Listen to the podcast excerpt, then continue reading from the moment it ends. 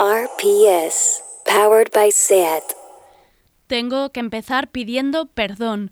Llego a saber que quedarme despierta en los Oscars me hace parecer tan petulante como todos estos analistas de las elecciones americanas que pueblan hoy nuestra red social favorita, es decir, Twitter, y os juro que no lo hago. Perdonadme.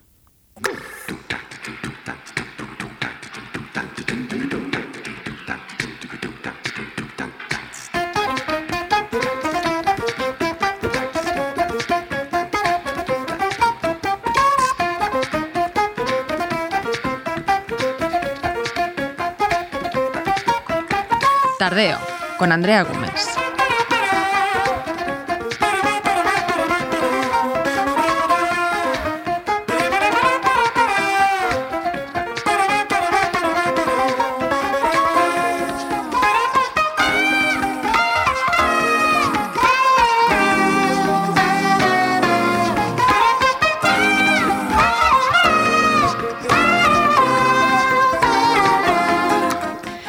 ¿Cómo es tirar adelante una publicación gratuita durante 22 años?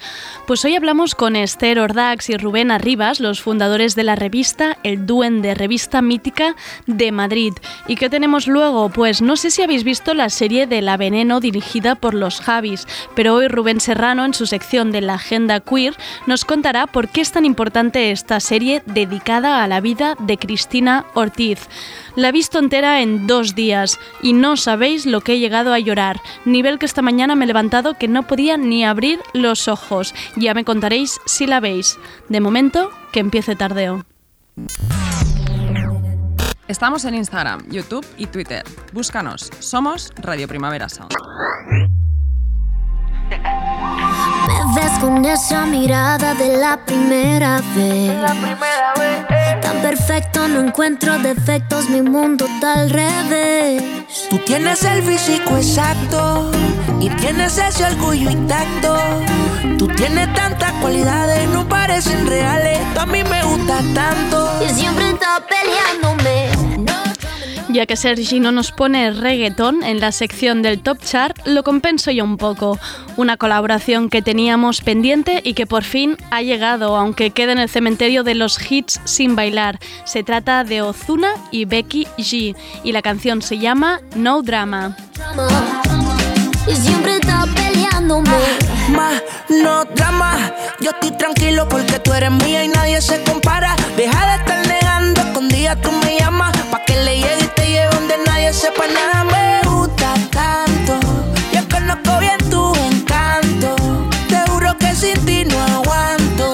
imposible evitar, nunca te quisiera fallar. Por eso es que yo soy así, tú tranquila. Déjate llevar y vacila. Que tengo par de baby que por mí hacen fila. Tú sabes que yo soy el real killer. Ellos son la comedia, yo la estrella. Sigo aquí en la misma esquina y me gusta tanto. Yo conozco bien tu encanto.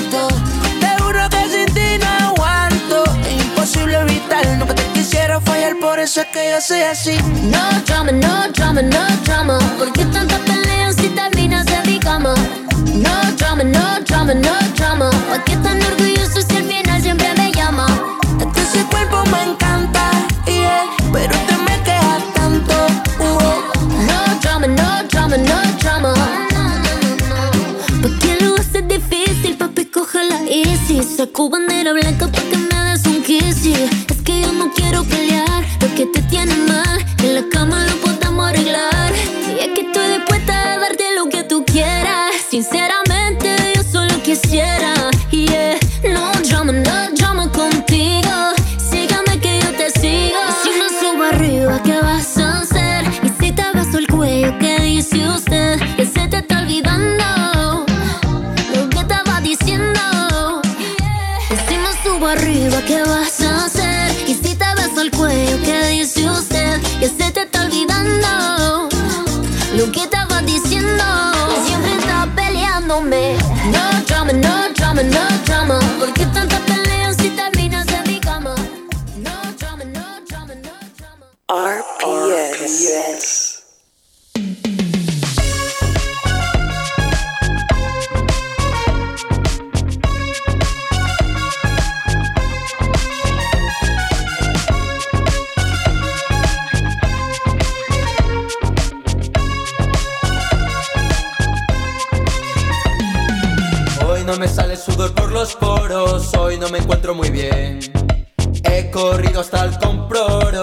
qué podía vender.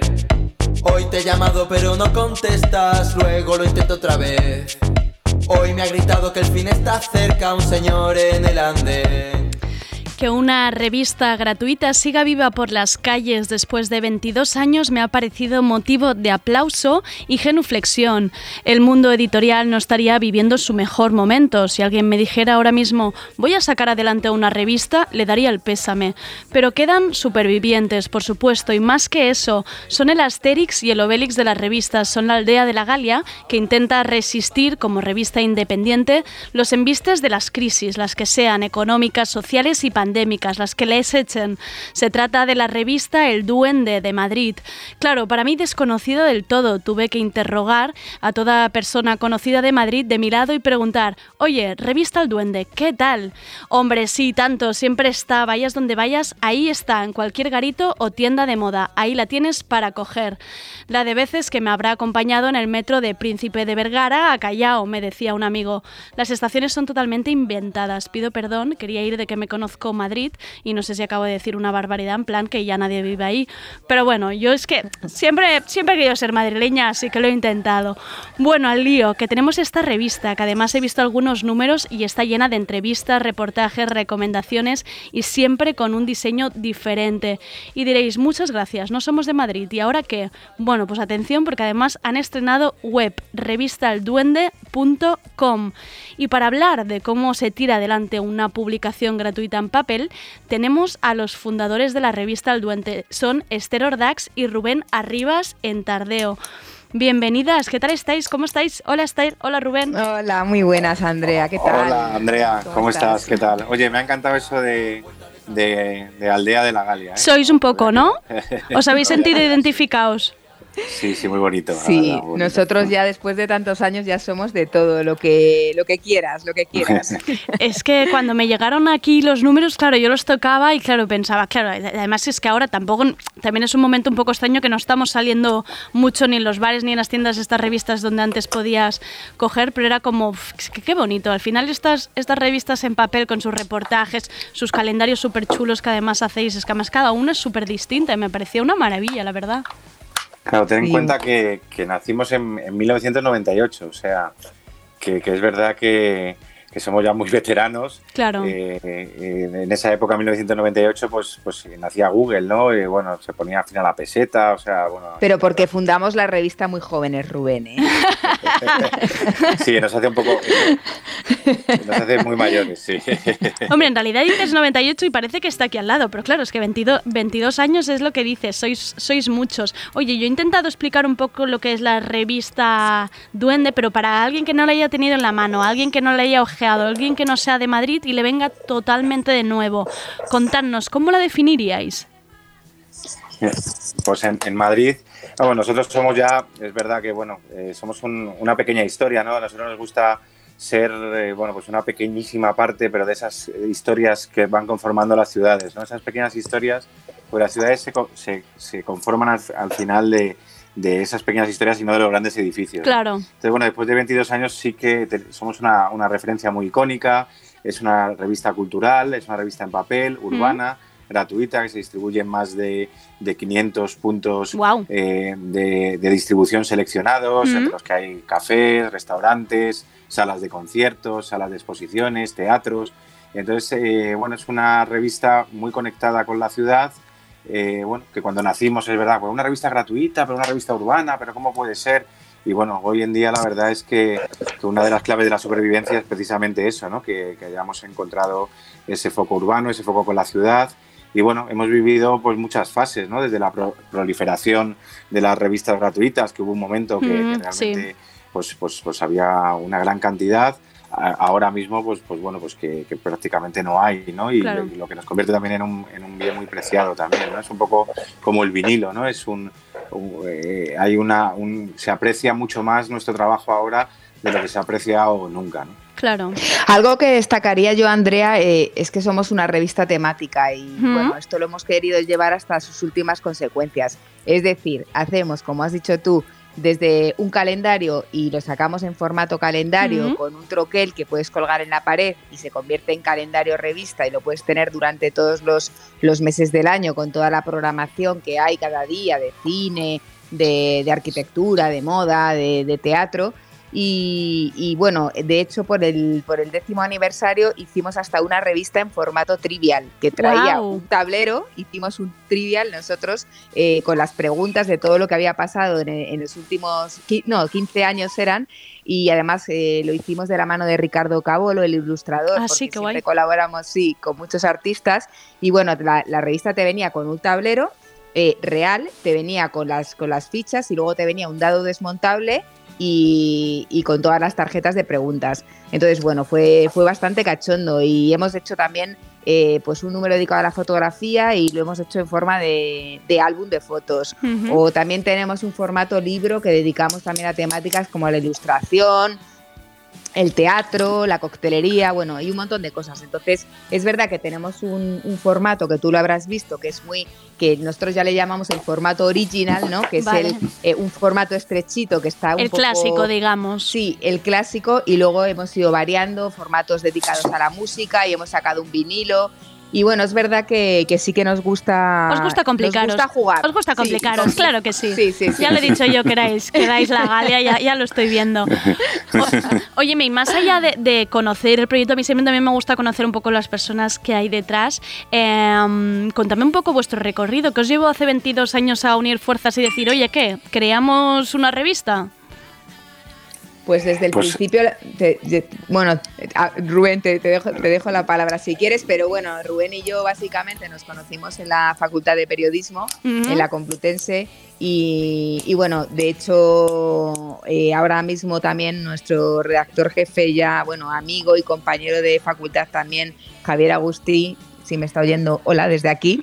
Eh, eh, los tres éramos compañeros de, de universidad y bueno, al final es verdad que la revista se nutrió mucho de eso. Claro. Pero bueno, el proyecto ya se, se mascó un poco en, en la facultad y luego mm, lo cierto es que no, no dimos tregua para nada y nada más acabar la, la carrera nos lanzamos directamente a, a poner los, los cimientos de la revista. ya. Sí, el, pa- el- el panorama, la verdad, cuando acabamos la carrera, pues, pues, Claro. la mayoría trabajábamos, bueno, pues eh, estábamos, eh, los periodistas, pues llenábamos los Burger King, los McDonald's, porque trabajar, porque estaba... Pero estábamos mejor No. que ahora, yo creo, ¿no? Que No está sé yo la qué gente, decirte. ¿no? No sé. O sea, que no ha mejorado mucho, por lo menos en, el- en- en cuanto a, a la Facultad de Periodismo, no, no sé yo si ha mejorado, si ha mejorado mucho ¿no? el, el panorama.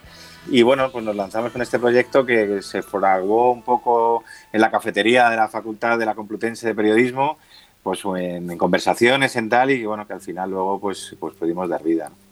¿Y la idea de hacer la publicación gratuita fue algo que ya teníais claro desde el principio? ¿Lo llegáis a pensar en algún momento y si la hacemos de pago? ¿Cómo se decide una cosa o la otra? Sí, la verdad es que nosotros sí que veíamos que en, que en otras ciudades europeas y Sí. ya era formaba parte un poco más de una tendencia, ¿no? Eh, pero es verdad que aquí había muy pocas Mm. es verdad que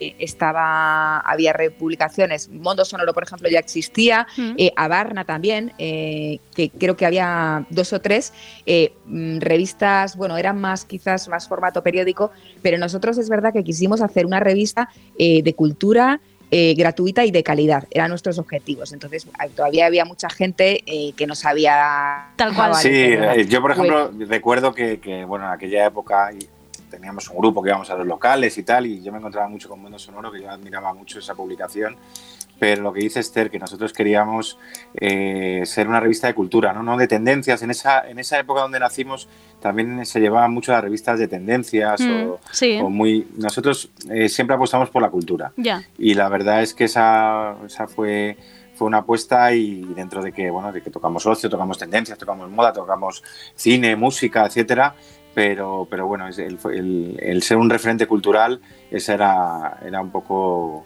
nuestro objetivo principal, ¿no? Cuando nacimos. ¿Y cómo se sobrevive tanto tiempo con una publicación gratis? Porque entiendo que una va llenando las páginas de publicidad, pero también ha de encontrar el equilibrio, también que el lector al final también disfrute con, con la revista eh, y que no debe haber sido fácil en todo este tiempo, contadme. No, es verdad que, que bueno, pues eh, la, la vida de la publicación es una vida en el alambre, ¿no? Claro. Eh, es- eh, siempre bueno, ha sido... nosotros al final nos hemos, nos pisamos. Sí, sí, debe ser. Mm. Ah, perdona.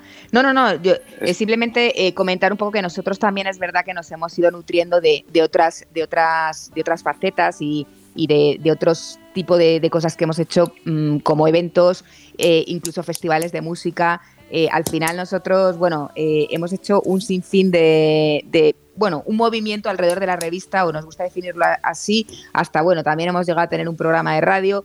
Al final siempre, desde el, desde el primer momento en que nacimos, nuestra filosofía era ser eh, muy 360 grados y tocar muchos eh, tocar muchos palos, pero no, no por el hecho de tocarlos, y, y por, sino porque nos lo pedía el cuerpo. Al final es verdad que lo que queríamos hacer era eh, una revista ¿Mm? que tuviera otras patas y que, y que Claro. pudiera vivir tam- vivirse también en la ciudad en, en- en- en forma de, de muchos tipos de cultura, ¿no? Claro. Rubén, ¿querías, ¿querías decir algo?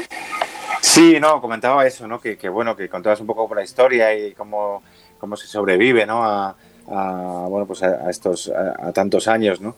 Y bueno, que es un, es, eh, bueno, es un poco como la, la propia vida de la cultura, ¿no? Ahí sí que nos hemos mimetizado mucho, son esa ilusión que te transmite la cultura, los proyectos culturales con bajo presupuesto, el teatro, ese vivir un poco en el alambre y al límite, pues, pues es, es, es esa, esa forma de vida la que también hemos elegido a través de la revista hemos tenido la suerte que hemos conectado siempre con, grandes marcas que quieren apoyar a la cultura y, dirigirse al target y demás.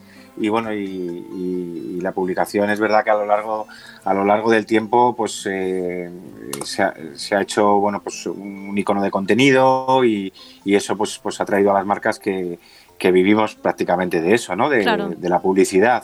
Pero bueno, que la publicidad también ha variado mucho porque la- lo que era antes la planificación de, de páginas, etcétera, todo eso ya no existe, ahora es el contenido y, y bueno, pero es verdad que, que ahí siempre hemos intentado ir como un paso por delante, ¿no? Porque al ser también, pues una, nosotros lo llamamos un poco lagartijas en un mundo del dinosaurio, ¿no? Entonces nos podemos mover más rápido y nosotros, por ejemplo, pues esto del branded content que lleva tanto tiempo, Sí. pues nosotros casi lo hicimos desde el primer número, ¿no? Es algo que, que ya nacimos eh, con ello, ¿no? Entonces, Claro. bueno, pues pues, pues bueno, eh, eh, ahora hemos entrado mucho en lo digital también con la nueva web, estamos muy contentos, que es revistalduende.com, que ha ganado dos, eh, dos premios internacionales pues muy prestigiosos y, y bueno, y no hemos parado incluso en, la, en el confinamiento, pues hemos lanzado un número y como no se podía distribuir en la calle, pues lo hicimos a través de delivery Ah, y con, unas, con un pack de cervezas, eh, te llegaba la revista con un par de cervezas y la pedías a través de, de redes sociales o si la solicitabas, entonces bueno, pues dábamos como un plan cultural Claro. en un momento especial.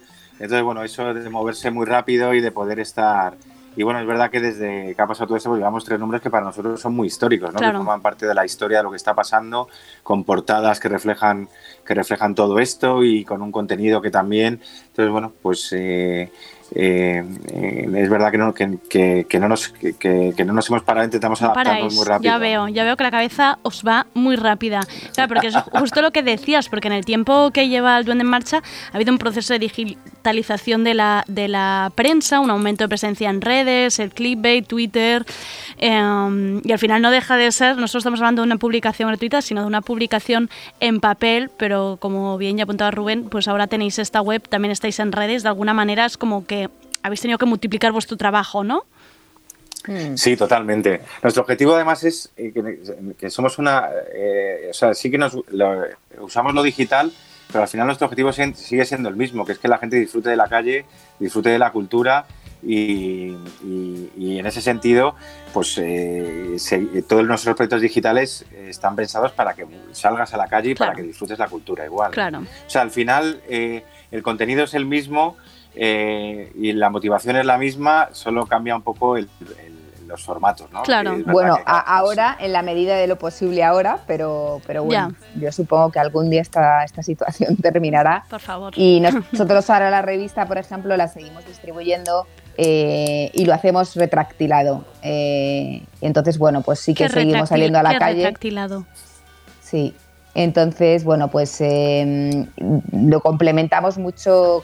Es verdad que lo que te comentaba antes, que nuestro proyecto es muy 360 y se nutre también de, la web, que, que, está muy, muy centrada en, en, rutas y planes, como decía, como decía Rubén, pero cuando hemos estado confinados, pues también hemos sacado un duende dedicado a, la cultura en casa. Claro, claro. que, hmm claro, precisamente iba a preguntar esto. Al final han sido 22 eh, años em, que de alguna manera habéis visto muy de cerca cómo evoluciona la escena cultural de Madrid, ¿no? Em, tocáis temas como música, cine, libros, pero es que también recogéis bares, tiendas, negocios. ¿Qué lectura podéis...? Porque claro, de, repente tenéis como el poder, yo creo, de, de haber visto cómo evoluciona todo esto. ¿Qué lectura podéis hacer? ¿Cómo está Madrid? Ya no solo por tiempos pandémicos, que ya, pues mira, si ya nos ponemos a hablar de esto, está para llorar, pero, pero ¿cómo, ¿cómo la habéis vivido vosotros, esta evolución de la escena? Pues mira, antes de la pandemia, eh, yo lo que, lo, que, lo que veíamos, y nosotros además bueno, celebramos un poco nuestro, nuestros 20 años con este leitmotiv, ¿no? O sea, nosotros eh, lo, que, eh, lo que hemos visto es que la cultura vive un momento, o sea, vivía antes de la pandemia un momento sin parangón, o sea, porque eh, bueno, se habla mucho de la movida, nosotros, bueno, somos un poco post-movida, eh, o sea, se habla, y es verdad que la, movida fue un movimiento en Madrid eh, que, marcó muchísimo y que, sigue inspirando, ¿no? Pero la cantidad de, la calidad que hay ahora y sobre todo la cantidad, o sea, cantidad y calidad en la cultura, en cualquiera de las, de las vertientes culturales que, podamos hablar, música, teatro, no ha existido nunca, o sea, no ha existido nunca una calidad como la que existe ahora, no ha existido un mundo, por ejemplo, de la ilustración mm. eh, como, como, el que, como el que actualmente eh, se da, con, tantos nombres, con, esa calidad en teatro, nuevas, eh, nuevas, nuevas formas de representar el teatro, nuevas disciplinas, literatura, la poesía millennial, bueno, el arte urbano, o sea, bueno, todo con unas dosis de calidad y con unas dosis de cantidad tan brutales que, porque es verdad que antes el diseño pues eran cinco nombres, diez nombres, hablabas de, ilustración y había cinco o diez referencias, hablabas, siempre había como, unas referencias muy establecidas, ¿no? Y ahora es impresionante, o sea, ahora es que te pierdes de la cantidad, eh, tienes que seguirlo muy de cerca porque te pierdes de la cantidad de, eh, y de la ebullición que tiene cada, cada una de las disciplinas. Entonces, era un momento muy bonito de la cultura que no hemos sabido vender y, y que no hemos sabido y que, y que no hemos sabido empaquetar a lo mejor como se empaquetó la, la movida, ¿no? Pero, pero bueno. Eh... Bueno, realmente también ahora hay muchos canales de información y la gente se nutre de, de, muy diferentes medios, ¿no? Antes era, pues, los medios estaban muy focalizados a a cuatro medios grandes, eh, los, los, que éramos independientes, eh, bueno, eh, había unos canales mucho más reducidos y ahora, claro, el, o sea, es un mundo brutal e infinito de 50.000 corrientes, de 50.000 tendencias, que, que, hay muchas que, que, no, que no se llegan a conocer porque hay, hay muchos, muchos grupos, muchos colectivos súper interesantes, pero que, bueno, trabajan un poco al margen de, de todo lo que es un poco un canal mainstream. Y la verdad es que nosotros no, no, ni nos rendimos ni nos cansamos un poco de, explotar ni de explorar todas esas posibilidades infinitas que, como decía Rubén, ahora mismo te da, te da, te da la cultura, porque, porque la creatividad que, hay ahora mismo es, es, inmensa. Y nosotros es verdad que nos gusta considerarnos una, una revista de creación. Sería un poco nuestra etiqueta, porque siempre hemos estado muy, muy vinculados con, el mundo de la creación en todas sus vertientes y, nos, gusta, nos ha gustado reflejarlo tanto en el contenido como, como, en el continente, que esa ha sido una pata muy y una parte muy diferencial de, la revista. Y es lo que ahora con, esta nueva web también estamos muy contentos porque, porque es, el look and feel es muy diferente y, y, la forma en que contamos las cosas a través de podcast, a través de mapas, con rutas, pues también nos, nos parece que, que tiene un sesgo distinto. En revista de creación y diría de resistencia, porque este número sacarlo ahora en otoño, em, tal como están las calles y como están los bares y los espacios culturales, lo veo un milagro, como decía al inicio. Muchísimas gracias Esther y Rubén por vuestro tiempo, por entrar a Tardeo, por explicarlo con tanta pasión el proyecto que tenéis entre manos y por muchos años más del Duende. Muchas gracias, Andrea. Darte la enhorabuena también por el programa. Ay, gracias. Y, además tú has formado parte también de las páginas de nuestra revista. ¿En serio? Entrevista. Sí, sí, sí. Y este, sí, por ahí, por ahí estás. eh, te mandé el número, así que bueno, ya también Me eh, buscaré. eres, eh, eres duende. Y me ha encantado la introducción que has hecho. O sea, me, me- me la quedo, me la quedo para, para toda la vida. Ahí os quedáis con la galia de las revistas. Sí, sí. Muchas gracias, Andrea, por ese tardeo. Muchas Mu- gracias. Adiós. Gracias, adiós, adiós.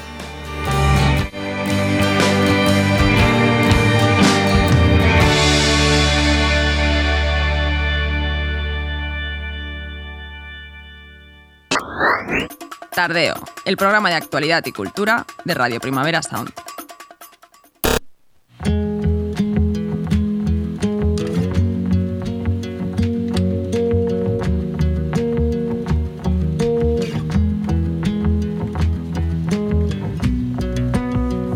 Last time we were together,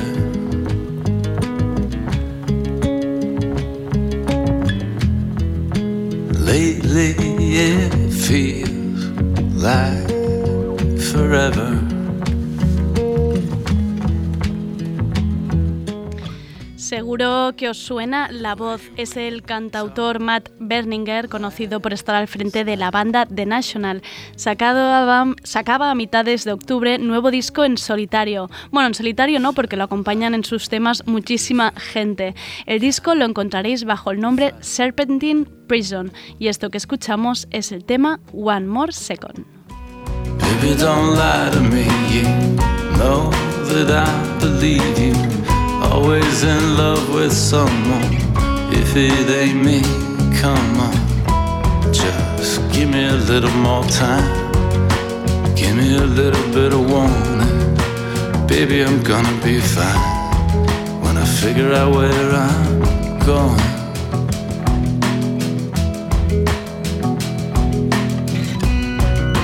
Why can't you just tell me what you're doing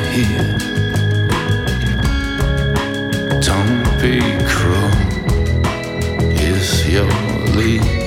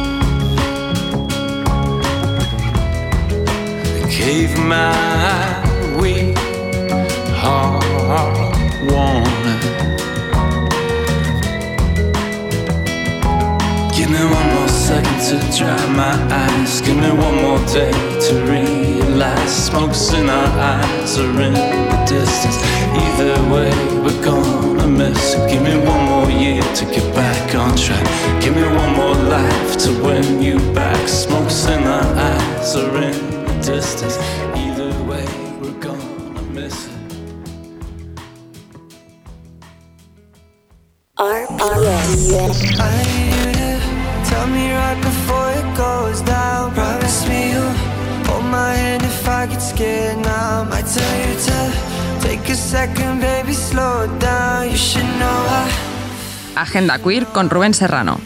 Yeah, I bloom.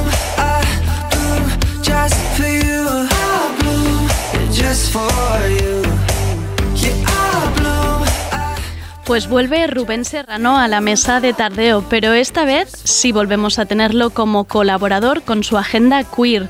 Si todavía no habéis escuchado la entrevista a Rubén por la publicación de su primer libro No estamos tan bien, muy mal, pero recordad que la tenéis en podcast, pero también está en el canal de YouTube de Radio Primavera Sound, por si queréis vernos las caras y ver lo mucho que llegamos a mover las manos Rubén y yo, ahora la hablamos, ¿eh? es una cosa muy fuerte de estudio. Bienvenidas a la agenda queer.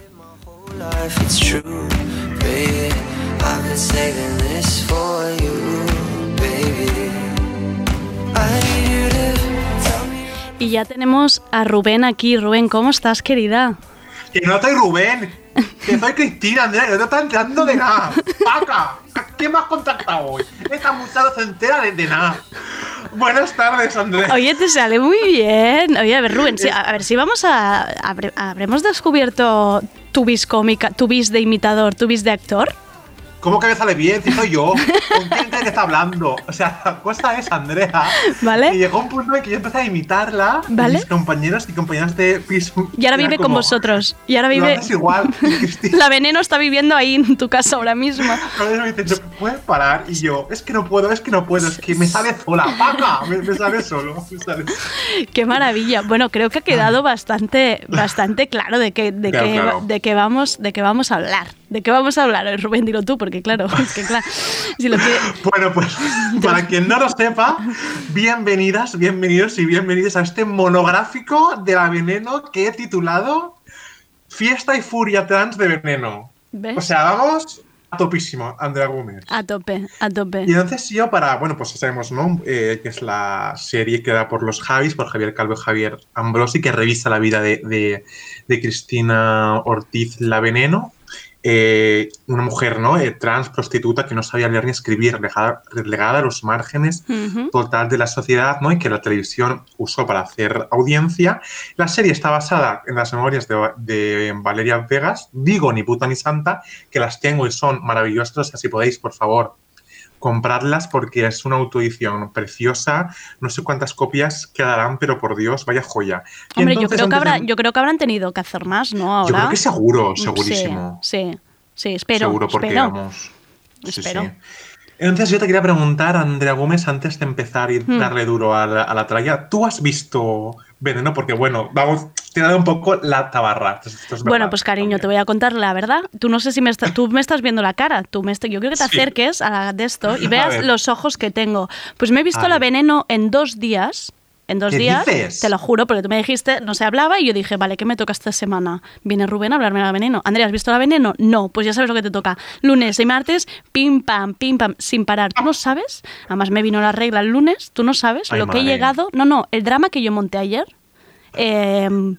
para que llamaran los vecinos a los Mossos, te lo digo de verdad. O sea, que no podía ni respirar, no veía la pantalla. Hubo un momento que dejé de ver la pantalla y me he levantado esta mañana, no tenía ojos. O sea, se habían ido del que todo. Justamente eso, no es como que la serie es un viaje que es una adrenalina pura, que vas desde la euforia a, a- a que te desgarra viva porque entiendes lo que está mm, sucediendo y además con esos cameos, ¿qué me dices de, Era muy de esa. Sonia Monroy, la Claro. Campos, que Claro. vamos. Es maravillosa que y además te engancha no solo verla, sino que luego, después de cada capítulo, claro, tú quieres ver un poco, real, tú quieres recordar esas escenas y te Sí. las tienes que buscar todas en YouTube. Y claro, tardas el doble en ver cada cosa. Es en plan, ay, voy a buscar este trocito a ver, a ver si lo encuentro. Y claro, pues es que me he enganchado muchísimo. Imagínate, dos días viviendo con ella ahora ha estado. Pues eso me ha pasado a mí, que no se me va, Andrea, que Cristina vive en mí. Y yo de vez en cuando digo, voy al parque, Paca, y me voy con Paca al parque a pasear. Qué Bueno, maravilla, para- como te, como te clichen los, los Javis, te, te va a tocar cameo en la próxima, ¿eh? que estén preparando tú mismo. Tú mismo, Rubén. Entonces, entonces, para centrarnos un poco en esto, A ver. em, Veneno es. em, o sea, no es solo el, el retrato de, de Cristina, ¿no? sino es el retrato de muchas Cristinas, ¿no? de la violencia que sufren las mujeres trans y que han sufrido, y también Ujú. es un poco el, el retrato de España, ¿no? Mm. de esta España de los 90 y los 2000 que, no, que la consumimos, o sea, ¿no? yo, yo tengo esta idea de consumimos eh, la vida de Cristina Mm. por televisión, nos reímos de ella, nos, nos, nos burlamos, ¿no? Y no... Y no ha sido hasta ahora cu- cuando hemos revisado lo que hicimos y hemos entendido eh, lo que pasó, ¿no? Porque Cristina tenía una vida, pero claro, estaba tan deshumanizada y, y- nosotros la consumimos como espectáculo que no sabíamos, o si lo sabíamos, lo, lo anulábamos y lo, bueno, casi que lo, que formaba parte un poco de su personaje. Yo creo que la clave de Veneno es que hace de Cristina una persona, ¿no? Y, y nos cuenta lo que hay ahí detrás. Mm. Y entonces, para hacer un poco de, para refrescar esta mente, porque tú has dicho algo importante, que es que cuando lo veías, querías ver la, Mm, la realidad, ¿no? claro. Entonces, a Cristina la conocimos hace 24 años, en 1996, en el programa Esta noche cruzamos el Mississippi. y Guau, vamos a ¿eh? escuchar Vamos. cómo fue esa primera, ese primer encuentro en nuestra casa con Cristina. los lujos, los, los modelitos. Todas las noches uno diferente. Sí, toda la noche uno diferente, yo nunca repito. Los iba total. ¿De qué vas? ¿De sultana? No, voy de India. No sé si voy de India o no sé de lo que voy, mi alma. Estilo mora, árabe, una cosa por el estilo. Abajo tengo el tiburón.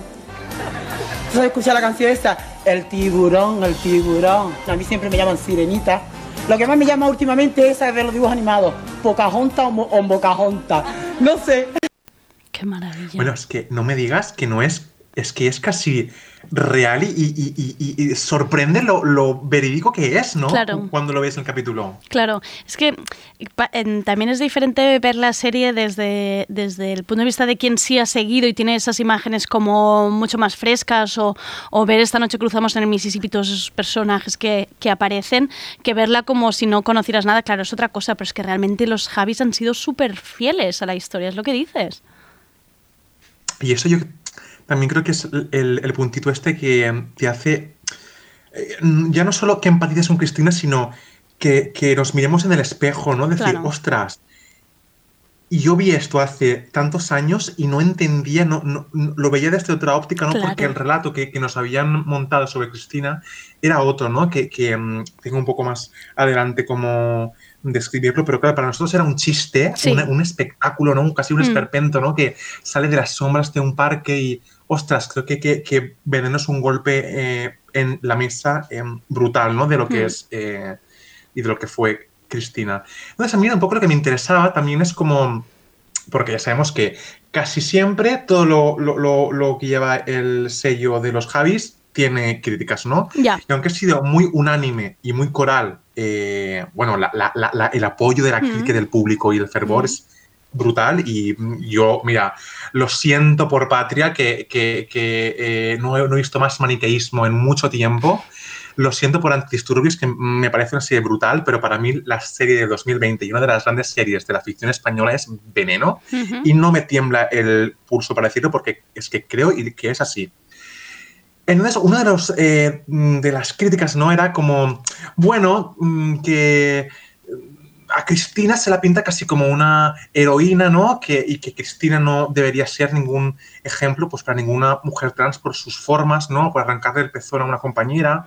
Y, a- y aparte de, de esta visión tan clasista, ¿no? De, de- de- de- y tan eh, aleccionadora, creo que, que justamente no hay un retrato de Cristina como heroína, ¿no? Sino que es muy humano y creo que al final es un retrato de supervivencia en un mundo que, que le era totalmente hostil, ¿no? Porque ella nunca quiso ser referente ni de nadie, ni de nada, y nunca hizo nada con, con esa intención, sino que se mostró tal como es, ¿no? Y en esta apertura en canal que, que, que dio, se nos enseñó, ¿no? Y además es que es como, ostras, es que, ¿no? Esta supervivencia, ¿no? Y, y esta... mm, Sí, es- esta resistencia, ¿no? Es- Esta, esta lucha es que sigue siendo mu- muy actual, ¿no? Y pienso en el, en el vídeo que se hizo viral hace unos meses de los dos policías de Benidorm grabando y abusando a una mujer trans, migrante, prostituta, y que era su chiste y su mofa, ¿no? Y no, que justamente, ¿no? Eh, a pesar de que, de, de que haya pasado tiempo, eso sigue estando, ¿no? Eh, y, también eh, creo que son injustas estas críticas porque Cristina no tenía absolutamente nada que perder, ¿no? Ella ya Claro. había como descendido todos los, los escalones sociales que, que tenía que descender, ¿no? Desde el rechazo de tus padres. Claro. Que eso se ve muy bien en, en la serie, ¿no? Como la marca, ¿no? Claro. Como a pesar de que llega a la, a la televisión, lo que más le cuesta era ver a su madre. No avanza. Eso es muy fuerte. Yo ahí pensé mucho en tu libro, porque al final em, la, historia, la historia de Cristina, del pueblo, la familia, em, la escuela, los amigos, cómo la trata ese pueblo, em, son, son historias que hemos, que hemos leído en, en tu libro y era una historia más. Y aquí es precisamente lo que tú dices, cómo, cómo, cómo esto acaba pesando en su vida, ¿no? A pesar de tener otras cosas y de, y de ella seguir avanzando, estas cosas al final acaban pesando que te podía parecer, ay, bueno, pues así en el pueblo decían maricón, em, ¿qué, qué pasa? Pues mira lo que pasa luego al final, es que esto no, no, no te recuperas de esto. Me recordaba, me recordaba mucho precisamente a, todo lo que contabas en el libro e intentas tú decir de lo...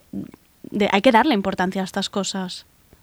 Y creo que, que, mm, justamente por fin eh, hacen eh, los Javis esto con esta serie que además está magníficamente, o sea, flipo con las interpretaciones de Isabel Torres, Daniela Santiago y Jared como Cristina en sus Increíble. diferentes etapas, o sea, Bow Down Bitches, You got all my temps, o sea, increíble, incre- todos mis diez, todo, o sea, es brutal cómo lo hacen y, y- y- y todo lo que transmiten, ¿no?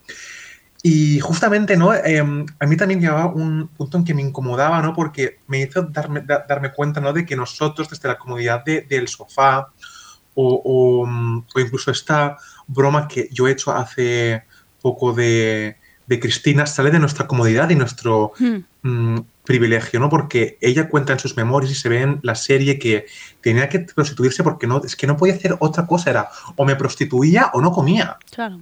¿no? Y yo creo que, que, que al, al final también es una serie que apela un poco a la conciencia eh, ciudadana y al mismo tiempo creo, creo que la importancia es que ella se expuso, ¿no? Y todas estas críticas que, que recibió, todas estas focos, eh, todas estas es- estos em, platos al final con su exposición, porque creo que, la, que la- la- ella se expuso, creo que también porque no le quedaba de, de otra y por lo que decía antes, ¿no? Que no tenía nada que, que perder, ¿no? Y aunque los juegos, aunque, aunque los medios ju- jugaron muy sucio, Hmm. esa exposición le sirvió para abrir em, caminos, ¿no? Como el de Valeria Vegas, que se ve como Lola Rodríguez la, la interpreta y, y piensas, ostras, es que menos mal que, que se vio, ¿no? Menos Claro. mal que se vio en la pantalla y se identificó. Es, es fuerte porque al final la serie acaba siendo un poco em, la historia también de, o sea, en realidad entiendo que la serie se llama La Veneno, ¿no? pero, pero se podría llamar perfectamente Veneno y Valeria, porque es que al final es, es una historia en, en paralelo, em, Mm. conocemos la historia de Valeria y también se nutre muchísimo de esa amistad, lo que se acaba forjando y lo que tú dices, ¿no? De cómo una afectó a la otra y, y- y consiguió que las, do- las dos llegaran a donde llegaron, ¿no? De alguna manera. Mm. Eh, me ha parecido muy bonito que los Javis también recuperaran em, o tejieran, digamos, a la vez estas dos historias para entender, ¿no? Un poco... Sí, ellos han, han contado ¿no? que, que esta idea eh, salió de, después de conocer a, a Valeria y que todo fue como muy orgánico y creo que justamente ¿no? el, el- el contarlo en paralelo, que, que es lo que tú has dicho, creo que evidencia mucho lo que hubo antes, lo que hay ahora, que tampoco es que sea la panacea, eh, porque la que se está montando con la ley trans es, es, es, Sí. es muy fuerte.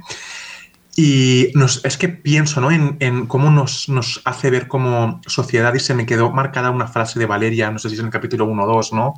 que dice, somos mujeres para las que el mundo es peligroso, ¿no? Y es como, es que no hay ningún borrado de, de, mm, de mujeres cis en sí, lo que hay es un borrado sistemático de, de mujeres trans y, y ahora mismo eh, se está perpetuando. Por eso también me parece muy poderoso que en esta exposición de cuerpos ¿no? y de vidas trans y de mujeres trans se vean estos cuerpos eh, con sus arrugas eh, más mayores. Quiero, decir que no son todas jóvenes, guapas, hiperfemeninas, ¿no? sino que hay una diversidad trans Hmm.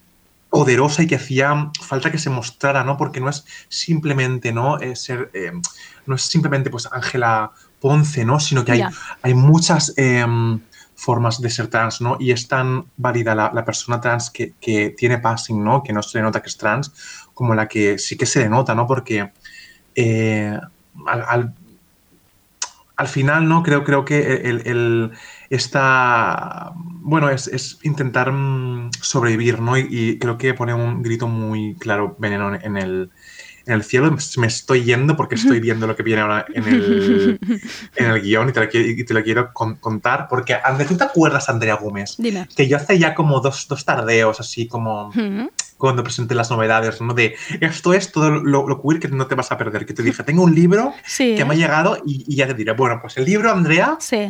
mira, te recomiendo a ti, a todos los oyentes, a todas las participantes, como dice Isa Calderón en, de forma semanal, ideal total, por favor, apuntad Vamos a apuntar. Las malas Las malas.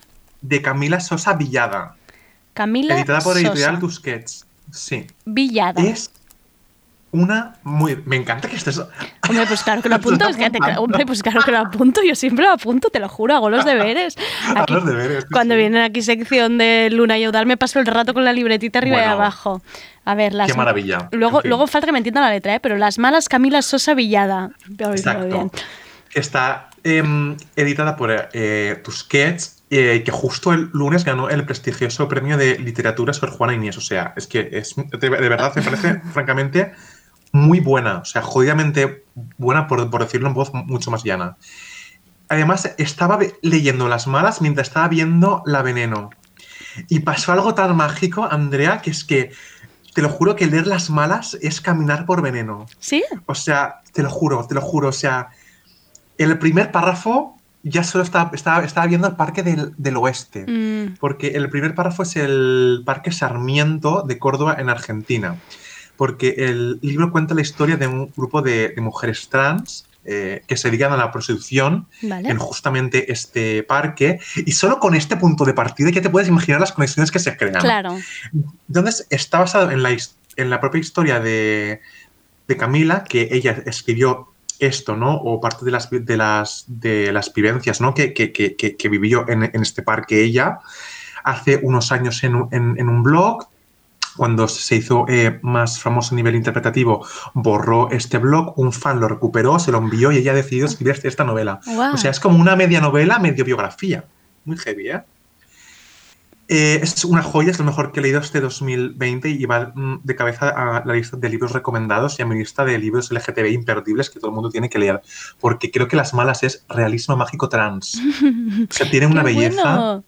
Sí, tiene una belleza y un dolor que iluminan pero hieren. Es que me parece. Es que mira, no tengo ninguna página subrayada y entonces he recuperado unas frases Venga. para, para, para, para, para, no, para justamente ver esta lectura eh, paralela con, con Veneno, que hacía hace unos días un, un artículo Gabriela Wiener en el diario que era precioso. Y tiene esta frase, dice, la infancia y las travestis son incompatibles. La imagen de una travesti con un niño en brazos es pecado para esa gentuza. Los idiotas dirán que es mejor ocultarla de sus hijos, para que no vean hasta qué punto puede degradarse un ser humano. No, porque justamente está mucho esta idea de que no los vean, ¿no? Que los niños no vean a estos engendros, ¿no? Qué, qué- qué escándalo. ¿eh? Y al final, ese es el borrado de las vidas trans. Ahí está el, bo- el borrado, ¿no? No, no- no enseñarlos. Tiene esta, que Andrea esta sí que me desgarró muy fuertemente.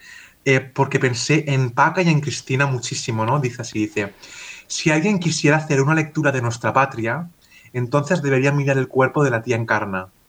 Eso somos como país también. El daño sin tregua al cuerpo de las travestis, esa huella de odio. ¿no? Entonces, ese, ese daño hecho a, la- a la tía Encarna, un personaje de las Mm. malas, y a Cristina, y a Paca, y a las Onasis, y a las Manolas, y a las Juanis, no es como, Dios, es que no hemos parado, coño, ¿qué coño estamos haciendo? Eh, y para seguir, tiene, tiene además, es que tiene unas formas de autorretratarse, ¿no? Porque usa las palabras que la sociedad usa, ¿no? Y Camila mm, dice así, ¿qué somos? Somos las hijas de nadie, las huérfanas, las aprendices de nada, las, sacer- las sacerdotisas del goce, las olvidadas. Y más adelante llega esta frase que, bueno, bueno, Andrea, lo siento, pero es que esta euforia de verdad no puedo contenerla. Dice, el amor no, dice, perdón, el amor no llega. La juventud se me escurre entre los dedos y el amor no llega. Sufro por ese rechazo, pero la falta de amor es aún peor. Y es que me recuerda al capítulo de, de Cristina, ¿no? Cuando las palizas de, de- de Andrea, ¿no? Que lo perdona. Y entonces ella habla con Fanny y, mm, y Fanny, ¿no? Le dice el tía, es un hombre que no, se le, que, no, que no ha huido cuando tú te levantas por la mañana, ¿no? Como no lo pierdas. Y es, esa me desgarró ¿no? esta vulnerabilidad de- Mm. del amor en las personas trans de decir, claro, es que para mucha gente soy casi un animal de feria. Claro. ¿no? Y, y- y- y ver que la persona se ha quedado, que no soy simplemente un, un objeto, ¿no? Sí. Ostras, ¿no? Es como, al final Cristina se aferra, ¿no? A el amor de- del rumano, como dice, ¿no? De, de Andrea, porque es eso Es o, lo o que qué, hay, ¿no? Y además claro. Claro. es una persona que ha buscado el amor toda la vida. Hmm. Y uff, cómo duele. Bueno, y voy a la frase que para mí esta es la frase, Andrea. Bueno, bueno, bueno. Allá va. Vamos. Que además te he marcado en el guion, en plan, cuando acabe, ponme la canción porque, bueno, qué fuerte todo. Allá va esta frase de, de- de las malas, por favor. Venga. Dice, Soy una prostituta que anda por las calles de... Perdón, uy, es que la emoción. Venga. Soy una prostituta que anda por las calles de noche, cuando las mujeres de mi edad duermen en sus camas.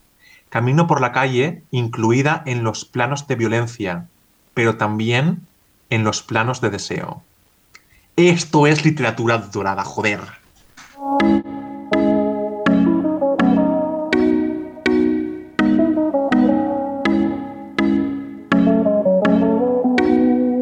Salgo así, cala, le pido a tope, porque puede ser que con el culo me te tope. Me siento bichota sin salir del bloque. No me quieren partir y no tienen con qué.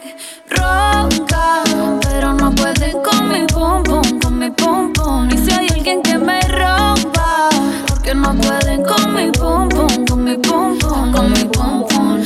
Por encima se me nota que me sobra el piquete, piquete. Nos dimos un par de botellas y ahora estamos al carete. Como lo Bueno, estabas Andrea, disfrutando esto, ¿eh? ¡Ay! Y tú también estabas disfrutando esta canción, ¿eh, hombre. Me la- realmente antes me la he puesto en ¿Sabes cómo esta opción de Spotify que te la ponen repetir? He dicho, venga, toda la mañana con esto para arriba. Bueno, pues me he puesto bichota de Carol G. Aparte de porque es un puto giro así de, así de claro, Tal por cual. favor.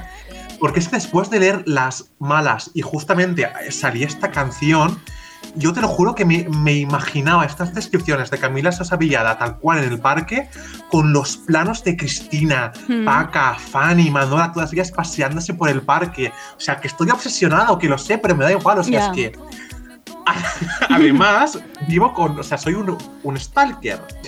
Y entonces vi que Daniela Santiago, que interpreta a. Daniela, por Dios, un besazo. Ella es que increíble esta Daniela, ¿eh? a, Interpreta a Cristina, ¿no? En, en- en esta fase de, de los medios. Vi que Daniela compartía bichota en stories y pensé. Wow, vale. ¡Ostras! Es que de verdad, qué maravilla. Qué alineación de golpe allí. ¡Ostras! Bueno, hago este parón porque van los gomets. Vale, sí. Claro, gomets también centrados en la veneno, por supuesto. claro. Hay que, hay que, oye, hay que darle una vuelta a buscar sintonía de los gumets, ¿eh? Ya lo hablaremos Es verdad, esto. esto es, sí, Hombre, sí. una- un rollo informativo, unos gumet verde-rojo, ya lo pensaremos. Mira. Vamos, un, un furor, furor, un algo. Hombre, un furor se lo merece. Furor, furor. Comet verde. Bueno, pues el Comet verde va para la labor de los Javis, que me parece increíble. También para la labor de, de guion, donde aparte de ellos está pues Claudia Costafreda, Elena. eh, Elena, Martí- Martín, eh, la labor de maquillaje, iluminación, vestuario, todas las actrices, todas eh, diosas, divas, todas las mujeres trans que aparecen ahí. Eh, Valeria Vegas también por ahí eh, mirando y asesorando, ¿no? En fin, el, en fin, el Gómez Verde va para mm, todas, todas, todas ellas porque Veneno es la ficción española con mayor número de personas trans, ya no solo en el, en el elenco, ¿no? Y en el reparto, sino a nivel técnico. Qué O sea, que Eso es muy importante, de verdad, eso es súper importante. Y el Gómez rojo, mm, obviamente, no va para la veneno, claro. Te explico, para, te explico. Está A ver. relacionada, por supuesto, pero no, Vale. no para ella porque se merece lo mejor. ¿A quién se lo La damos? semana pasada, justamente, Andrea Gómez, se, Ujú. se anunciaron los premios Onda. Sí, que no se lo dieron a tardeo, ya, ya lo sé, esto ya. No, hombre, Lo siento. Mira, lo ¿qué te crees? O Es que claro, es que, hombre, ya me ya- Pocos tweets se han puesto al respecto. Pocos tweets, no me, no me he quejado suficiente. Gumet rojo directamente para los premios Onda. Esto ya para empezar, ya os lo lleváis entero. ¿Y para quién más se lo damos? Pues mira, se, anu- se anunció el Ondas, sí, o sea, sí que se anunció el, el Ondas a mejor intérprete femenina en ficción para Isabel Torres, Daniela Santiago y Jared por Veneno. Entonces el Gómez Rojo va para todas esas transfobas de este país, porque hay que ser, y lo siento, muy malas personas para querer destruir un momento así, diciendo barbaridades como que estaban borrando a las mujeres. O sea, estas señoras transfobas desde sus sillones con su Twitter diciendo barbaridades. Que no tienen personas cosas que hacer esta gente, te lo No, digo, tienen problemas de verdad. O sea, yo les, yo si quieres les encargo cosas, es que no sé, la gente tiene, les sobra el tiempo y me preocupa, me preocupa. O sea, que, que hablan con las mujeres trans que aún tienen que prostituirse porque no, porque no les dan un, un trabajo, que hablen con ese 85% de Exacto. personas trans en, en el paro que está en España, porque claro, en fin. Por cierto, que Jedet estuvo esplendidísima, diva Mm. y borra, respondiendo por Twitter. O sea, Paciencia, ¿eh? ¿cómo, cómo la amamos? Sí, por supuesto, vaya paciencia. Pero bueno, qué bien contesta. Es que yo, yo, o sea, a veces me cuestiono, ¿esto es una burbuja, Andrea? ¿no? Y, y somos solo unos pocos, pocas lo- los que lo vemos bien, porque es que, es que no entiendo nada, ¿no? Hay días que pienso, no entiendo nada. Ya, espero que lo que es que no sé, lo- son capaces de ocupar mucho el- discurso y de ocupar mucho espacio y yo creo que tenemos que intentar borrarlas un poquito de Twitter a todas estas transfobas porque es que de verdad mm, yo estoy llegando a un punto bastante de cansancio, odio, Mm. puñetazo en la cara y no me gusta cuando entro en esta fase de puñetazo. Pero estoy Y en además esa yo fase. creo que justamente, ¿no? Como tú dices, ocupan ese espacio porque es que están en ese espacio. Sí, es- que, claro. están y no callan, que ese es el problema. Mal, comer rojo En fin. cada una en la cara. Para todos vosotros. Pumba, lo sentimos, se lo merecen. Bueno, eh, hay una cosa maravillosa en Veneno, que es que en Veneno hay mucha fiesta No, hombre. y hay mucha furia. Las dos cosas que son maravillosas, claro. Entonces, un, poco de esta, esta fiesta eh, em, habita tanto en los parques como en la casa, como en las paellas con paca. Y entonces yo no quiero contar nada más porque le, le he pedido help, un poco de, de ayuda a Claudia Costafreda, eh, una de las guionistas de Veneno, en concreto del capítulo 3 y del capítulo 7, este tan, este tan doloroso de la cárcel. Y entonces eh, vamos a hacer que, que nos explique ella cómo funciona esto de, de la fiesta en Veneno. Y déjame introducirla con una frase que me hace muchísima ilusión. ¿Puedo hacerla? Claro. Venga. Adelante. Conectamos con Claudia Costafreda. Eh, bueno, ella dijo muchas veces que donde había sido más feliz era en el Parque del Oeste. Y no olvidemos que al final era un lugar que donde bueno, era, era feliz porque ella se mostraba tal y como quería mostrarse y aparte que estaba rodeada de todas estas compañeras que también pasaban las noches allí. Y, y ese grupo de personas yo creo que es fundamental.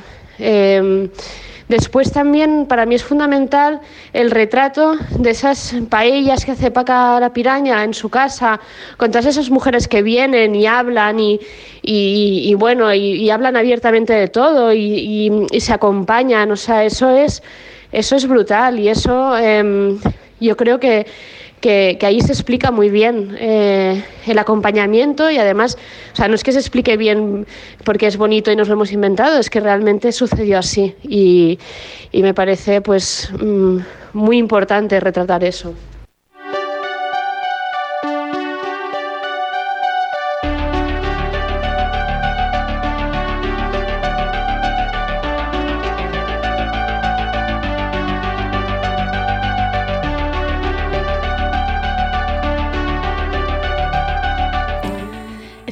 Que más me hacía llorar eso, Rubén. Es que esa, es, esa amistad, a mí es lo que, uf, es que de verdad me dolía tan adentro, tan adentro, tan adentro, que es lo que me ha hecho llorar más en cada, en cada capítulo.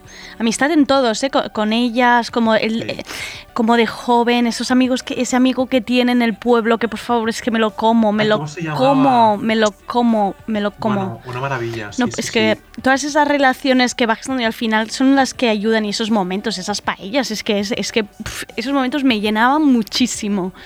Es que creo que justamente, ¿no? Como, como tú señalas, ¿no? Y si señala Cla- Claudia, creo que en Veneno hay mucha vida. Sí. Hay mucha vida, mucha hermandad, ¿no? Mm. Mucha hermandad trans, porque creo, creo que prima mucho, ¿no? Lo que prima es el grupo, ¿no? El todas, esta eh, sororidad, ¿no? Porque, Total. como dice el personaje de Lola Rodríguez en un episodio, ¿no? Dice, es que no se nos puede olvidar el nosotras, ¿no? Este, final... este te iba a decir, para mí es el resumen Sí. perfecto. Cuando le dice a su novio, nosotras, y, dice, y, y el mismo novio le dice, hace mucho que no decías a nosotras, dice, mal. Es que, claro, este es el momento mal, y ese es el momento cuando, cuando Mm. pierdes, te olvidas un poco de tus amigas y te olvidas de lo que suponía ese nosotras, ¿no? Que es un Sí. que no solo es una amistad, es un nosotras que, que, que incluye muchas más cosas. Es que ya me pongo a llorar porque ya me estoy recordando. Ya, Ay, ya me pondría, no, ¿eh? Uy, no. es que estaba tiernísima y el bueno, me tendrías que haber Es visto. que justamente creo que, bueno, el- en el capítulo 1 ya, ya ves que la serie va a ser muy fuerte y muy Hmm. histórica, ¿no? Pero cuando ya pasa el, sexto, séptimo, ¿no? Y ves que la importancia que le dan a la familia escogida, porque ellas son, eh, ellas son su, su familia, ¿no? Y, igual que, que Paca Piraña es casi que su madre, también es nuestra madre durante toda la serie, ¿no? Porque nos guía y nos acompaña y creo que, que ese es mucho el, el poder de esta serie, ¿no? Esa, esa hermandad. Aunque también hay furia, ¿no? Y, que mm, creo que viene justificadísima, ¿no? Porque es mucha furia que viene de la marginación, ¿no? Esa lucha contra los nazis, ¿no? Es, esos, esos cuerpos expuestos, ¿no? Que están paseándose casi desnudas, ¿no? Con todo el frío. Eh, o sea, es que creo que, que- que al final mostrarse, ¿no? Mostrar esa diversidad y mostrar es muy político. Claro. Porque se hace desde un respeto, desde un cariño, que no Claro. se había tra- tratado así nunca eh, eh, a las mujeres trans, ¿no? En, en- en- en ficción. Y gracias mm, Claro. por ver eso por fin, ¿no? Y justamente, ¿no? Creo que, que, mm, esta clave, ¿no? Es la hermandad. Y también le quise preguntar a Claudia Costafreda, ¿no? ¿Cómo fue con construir este concepto de la hermandad Claro. eh, justamente en un capítulo que quizás, bueno, creo que coincidirás conmigo, un capítulo tan difícil como era el de la cárcel. Ese capítulo séptimo fue muy, muy, muy, muy, muy difícil, ¿no? Hmm. Y bueno, pues así nos lo ha contado ella, cómo fue crear esta hermandad. A ¿Quieres volver a repetir la todo. frase? Eh, mm, mm, teníamos, eh, o sea, ella, lo, lo que me contaba Claudia era que, que, bueno, que, que a pesar de No, no, si quieres, re- ello- no, sí, te he oído perfecto. Si quieres conectar, ¿Sí? si quieres repetir la frase para dar pie. Ay, perdón, yo digo No me- que no, no- está, el audio estaba disimulando aquí como, como una tonta. No, no, no estás, no estás pidiendo la realización en directo que, está, que estábamos haciendo, hombre, con lo Ay, que había quedado. No estaba entendiendo nada. Rebobinamos, rebobinamos. Entonces, eh, bueno, pues le hemos eh, pedido a Claudia Costa Freda que nos pregunte cómo ha sido crear esta. esta... Está riendo, joder. Le hemos pedido a Claudia Costa Freda que nos cuente cómo ha sido eh, crear esta hermandad, ¿no? A pesar de un capítulo tan difícil como el de la cárcel. Y. Señoras y señores, conectamos con Claudia Costa Freda. También se retrata con, eh, con los cuidados que Paca le ofreció después de la cárcel. Paca siempre ha sido la persona que la ha cuidado más y, y esa amistad, esa hermandad, eh, esa manera de cuidarse tan bonita entre ellas, pues, pues es, es preciosa y para mí es un mensaje precioso. Yo siempre digo que, que en esta serie eh, se retrata muchísima sororidad por parte de, de- de- de muchas de los personajes que, que se que se están contando. Entonces, desgraciadamente, pues, pues Paca no se pudo despedir de Cristina o no, o- incluso ella piensa que, que, que si hubiera, si no hubieran estado enfadadas, igual ella no hubiera muerto, ¿no? Pues todo ese pensamiento al final nace de ese sentimiento de, de hermandad entre todas. También con el personaje de Valeria, que en, en el capítulo, pues, bueno, esa, esa necesidad de contar una historia contrasta mucho con ese vacío que, que Cristina siente en la cárcel, ¿no? Esa, esa persona olvidada, ese ser que además dentro de la cárcel era visto como alguien extraño, o sea, como está ahí con los tíos y, pero la prostituimos, o sea, claro, ese vacío existencial tan, tan grande, tan, tan físico además, esa degradación tan grande, contrasta con ese impulso que tiene Valeria, que es otra generación, eh, de explicar esta historia, de que esta historia sea contada.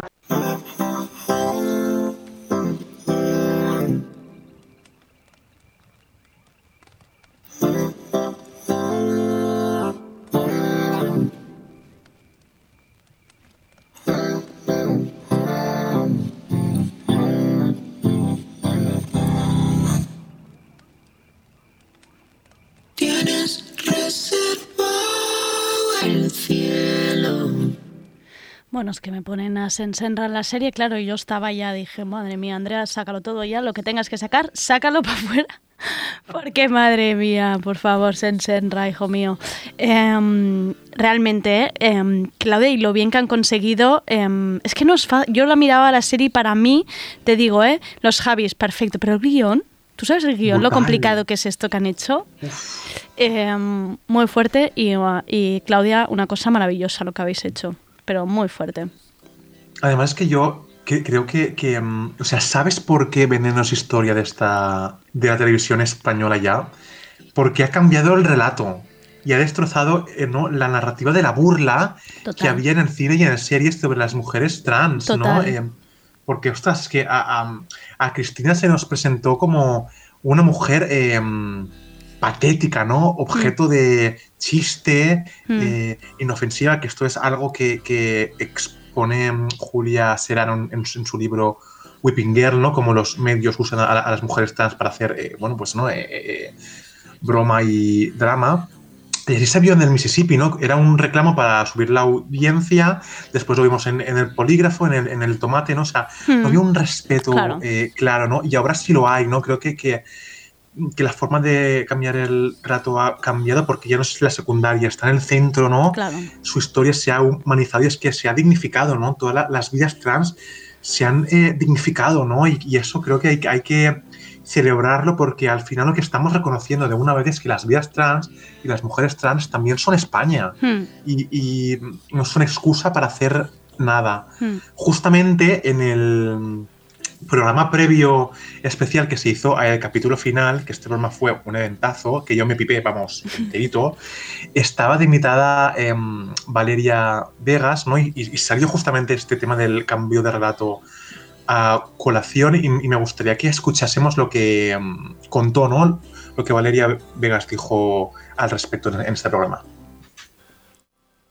Pero es que además de eso está hecho con una dignidad, porque se pueden contar muchas cosas que al final no es solo veneno, hay una representación que abarca a muchas venenos. Yo tengo pues, con mis amigas ¿no? en contacto constante y me dicen, ostras, tía, qué bien, es que está contando la violencia que sufrimos muchas veces Totalmente. sexualmente. Es un perfecto crisol de todas Total. las formas de Ostras, violencia. tía, es que está contando lo vulnerables que somos con relaciones sentimentales.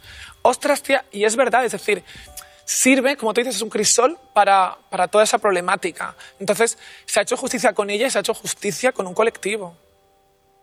Estoy de verdad. yo también, Valeria, Pues- por favor. Pues te lo digo porque lo siento así. Y te, te lo siento tanto que si no que me pongan un ejemplo que había antes de esta serie que dignifica- dignificase a este colectivo. Porque este país se ha pasado 40 años haciendo series y películas donde se mofaban de las personas trans. Eso es verdad. es y verdad. esto es un punto y aparte. Y eso es indiscutible, pero aquí y en Roma.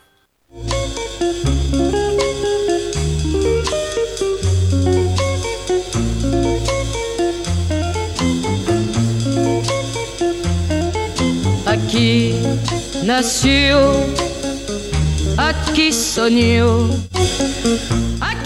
Claro, es que además es lo que tú decías justo al principio, que has dicho también, es la posición desde la que nos coloca a nosotros a ver, a ver esto, ¿no? Yo lo miraba y claro, la muerte fue hace cuatro años. Tú te colocas cómo ha cambiado, cómo estamos mirando nosotros de forma tan distinta. Solo han pasado cuatro años.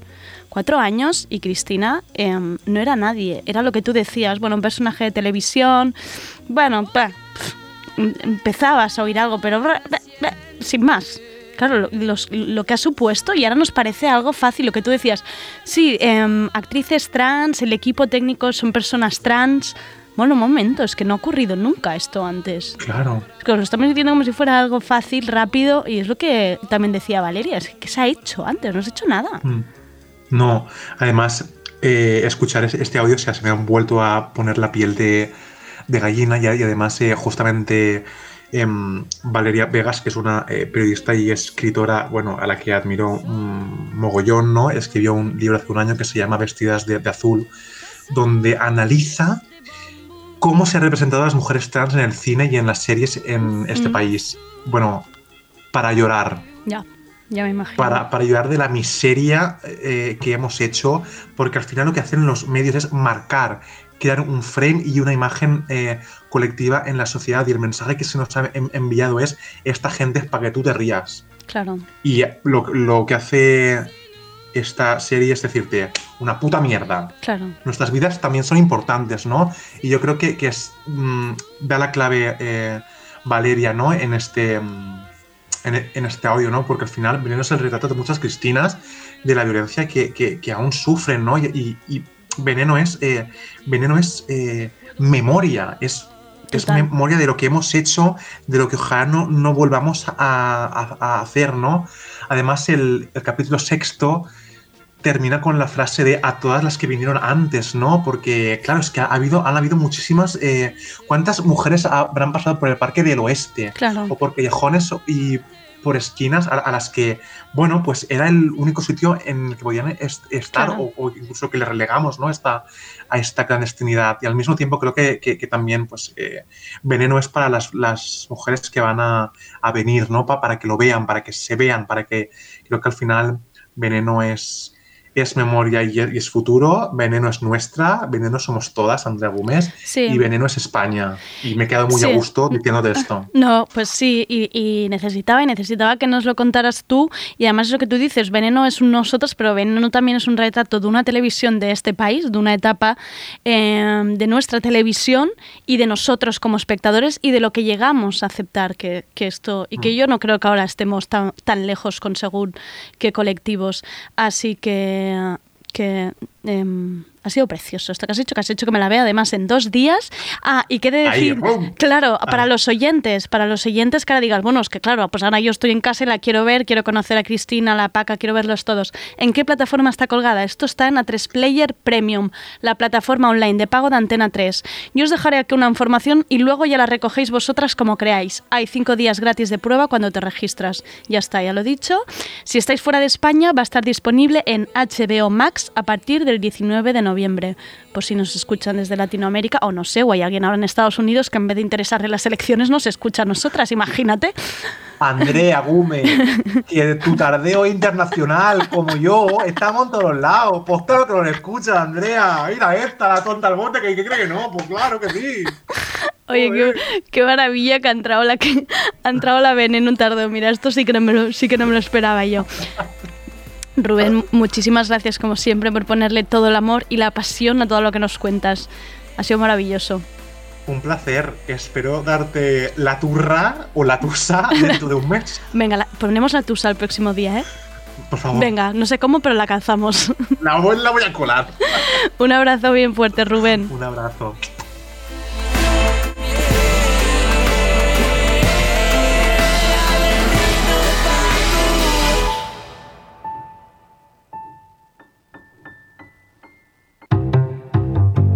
Tardeo, porque no se puede saber de todo. Make a ginger, give me tea, kokoro. My culture be your love. Anywhere I go, just come up with my bum, my love. So they do like bolo. If you want make a ginger, give me the cocoa. My body be your love. Come make a, come make a show you my banana.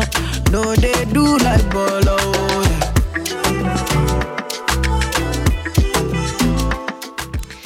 Pues hasta aquí el tardeo de hoy. Volvemos mañana, estrenamos nueva sección, como si no hubieran suficientes. Mañana hablaremos de series. Vuelve la tertulia de series a tardeo. Y atención, queremos compensar un poco estos momentos que estamos viviendo, donde quizá no estamos muy a gusto con series buenrolleras. Eh, muchísimas gracias a André Ignat por ser el técnico de hoy. Soy Andrea Gómez. Gracias por escucharnos. Me, I know feel leave when you whine her. As long as we go there, I'm on a me go pay. Yeah, we go there, we go there nice. If we enter the place, I go there nice. I go fiki, fiki, fiki, I go rewind. Say now me go be the DJ, I'ma feel nice. Yo. Say my party no they stop to the daylight. Before you run, go the shot, you make you think twice. If not smoke, you want smoke, say we day tight. My love go, say we live nice. Yeah. If you want make a ginger, give me tea, kokoro.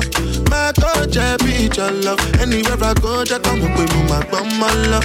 So they do like bolo. If you want make a ginger, give me the cocoa. My body be your love. Come make a, come make a show you my banana. No, they do like bolo. Oh, yeah, damn, I been making money, living reckless. I love you, madam ìwọ nìkan lòlò olùfẹ́ mi ọmọ wa já lọ.